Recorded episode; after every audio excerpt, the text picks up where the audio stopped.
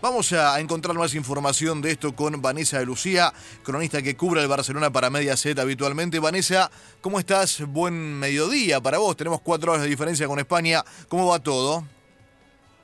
Hola, ¿qué tal? Muy buenos días, tardes, como lo queramos ver.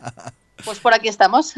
Bueno, aquí estamos para saludarte con Claudia Villapun, con Sofi Martínez, soy Gustavo Kufner. Vanessa, queremos saber cómo está Barcelona hoy, ¿sí? ¿Cómo han sido estas horas posteriores a la derrota del Clásico? Yo decía recién, eh, no es que impone la crisis, sino que la acentúa, ¿no? Porque las cosas vienen trastabillando hace mucho tiempo ya.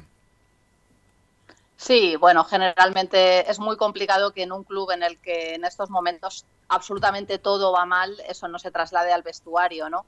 El equipo sobre el césped es un equipo en, construcción, eh, teniendo en cuenta que venía ya descompuesto y al que le queda un recorrido muy largo para, para armar un proyecto de futuro. Obviamente es muy difícil que se aíslen de todo lo que está rodeando económicamente, socialmente, en, los despachos y en la Junta con todo lo que se está debatiendo hoy. ¿Es posible que hoy haya dimisión? ¿Que se vaya Bartomeu y la Junta hoy?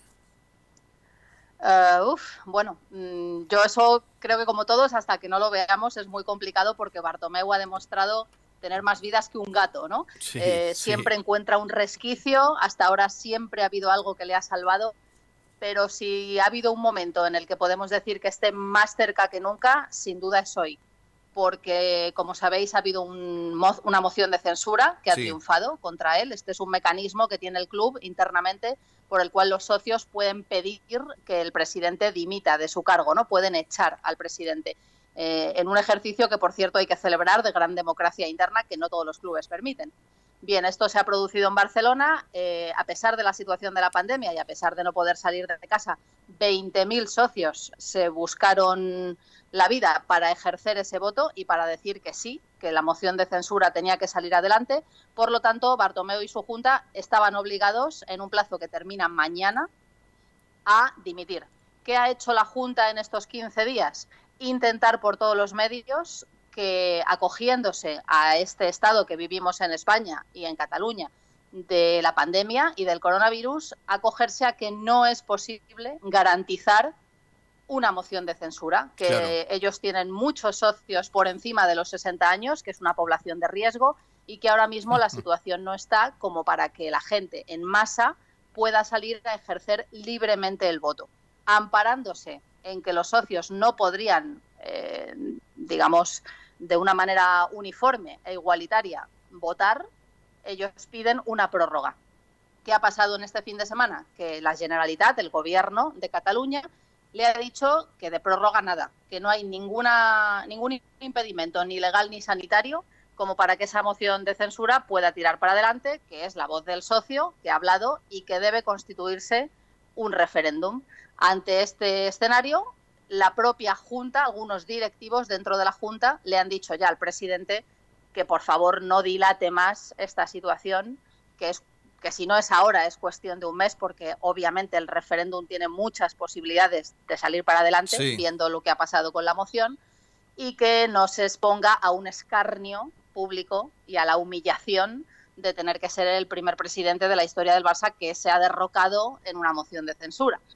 Entonces, ahora mismo, en una hora y media, la Junta se reúne de urgencia y ahí van a decidir si luchan aún más por intentar aplazar ese voto de censura con el gobierno en una pelea un poco sin sentido o si finalmente entregan las armas y presentan la dimisión y entonces el club eh, se pondría ya al siguiente paso, que es ponerse en manos de una junta gestora y convocar elecciones.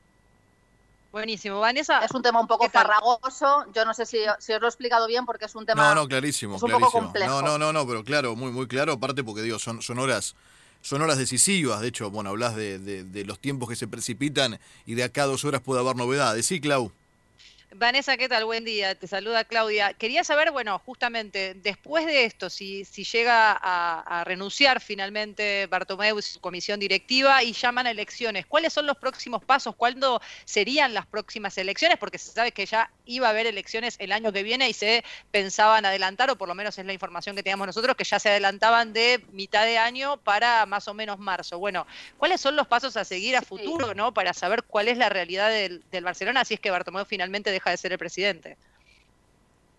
Sí, bueno, en este sentido él la sabía, él tiene que marcharse porque por, por estatutos ningún presidente puede estar más de, del mandato que ya cumplía Bartomeu, o sea que él salía sí o sí el año que viene. A esto que comentas de que había adelantado las elecciones, eh, una vez más hizo un poco trampas al solitario. Él asegura mm. que las adelanta, las, las convocaba en marzo, pero la Junta salía en junio. O sea, aunque se hubiera, aunque todo siguiera su cauce normal y las elecciones hubieran sido convocadas por este presidente en marzo, él nunca hubiera abandonado el, ejercicio hasta realmente el final de la temporada.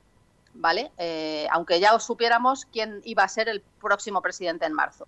Eh, bien, aparte de eso, que yo mm, a ese plazo no vamos a llegar sí o sí, lo que pasaría, a respuesta a tu pregunta, si hoy eh, o mañana, en estas 24 horas, Bartomeu se marcha, es que el club se pone en manos de una junta gestora, eh, obviamente porque hay un periodo en el que no hay presidente, un periodo provisional, y se deben convocar elecciones entre uno y tres meses, es decir, entre el máximo son 90 días, pues habría un periodo obviamente preelectoral para que los candidatos presenten sus avales y su candidatura y aproximadamente estaríamos hablando finales de diciembre, enero, se plantearían unas elecciones que además es un poco la fecha deseable para que haya un nuevo presidente que pueda tener cierta capacidad de reacción en el mercado de invierno, que como sabéis se abre en el mes de enero. ¿Y las deudas que tiene hoy el club, las tiene que, tiene que responder con su patrimonio en caso de salir de esta forma?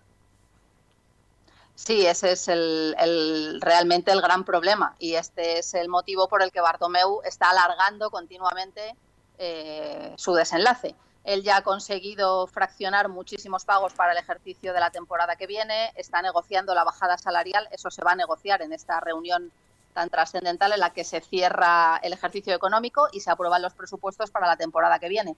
Toda su obsesión es cuadrar números, de manera que el presidente que entre no diga que hay una deuda con la que tienen que responder con su patrimonio. Ahí va a estar el juego eh, bueno, ellos ya han reconocido que el club ha dejado de ingresar más de 200 millones de euros por la pandemia. Se esperaba un presupuesto de 1.000 millones, lo van a cerrar en 790. Veremos a ver cuando, hagan, cuando nos enseñen el balance del ejercicio económico a dónde ascienden esas deudas. Estamos hablando con Vanessa de Lucía, cronista que cubre al Barcelona en forma cotidiana para, para Mediaset, en medio bueno, de todo lo que está ocurriendo con, con el Barcelona hoy y, nos cuenta y nos explica para entender aún más eh, estos momentos de, posible salida de Bartomeu y la junta directiva del club de acá a las, a las próximas horas. ¿Y Messi? ¿Y Messi, Vanessa, cómo está? No, no se lo ve bien en la cancha. Eh, parece que aquella decisión que tenía tomada eh, fue solamente estirarla y, y con ello la agonía también. ¿Y Messi? Bueno, pues mm, a Messi se le ve, se le ve todavía, se le ve triste, esa es la palabra, francamente, se le ve triste fuera de la cancha, en las concentraciones, en los viajes. Eh, se nota que le falta su amigo Luis Suárez, que como sabéis está en el Atlético de Madrid. Y además sigue muy expectante todo lo que pase hoy y todo lo que sucede estos días en la Junta. Como sabéis, él en enero es absolutamente libre, ahora ya sí, con todos los contratos a la vista, para decidir su futuro. Es muy obvio y lo saben todos los candidatos que opten a la presidencia que él es una pieza electoral clave. Y es muy claro que Messi va a estudiar con lupa quién, quién viene en enero y con quién tiene él que negociar si realmente decide continuar en el Barcelona o si, como decía este verano, cree que es un capítulo que va a cerrar y que se marchará. La sensación, te hablo de sensación, ahora mismo eh, es que Messi probablemente con otro presidente, si no es continuista, si es alguien distinto a Bartomeu y a su junta, probablemente ya se quede, porque la situación es muy distinta. Este año Messi tiene un año más y, en fin, eh, tampoco hay tantos sitios ni tantos eh, ni tantas ofertas como para que él, mm, bueno, pueda estar mejor a lo mejor que, en Barcelona, ¿no?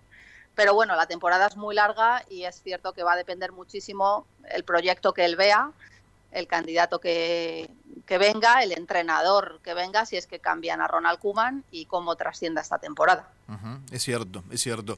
Vanessa, muchas gracias. Gracias por el tiempo, eh, por, por todos los detalles eh, desde allí, desde Barcelona. Un saludo grande. Nada, a vosotros. Un beso, chao.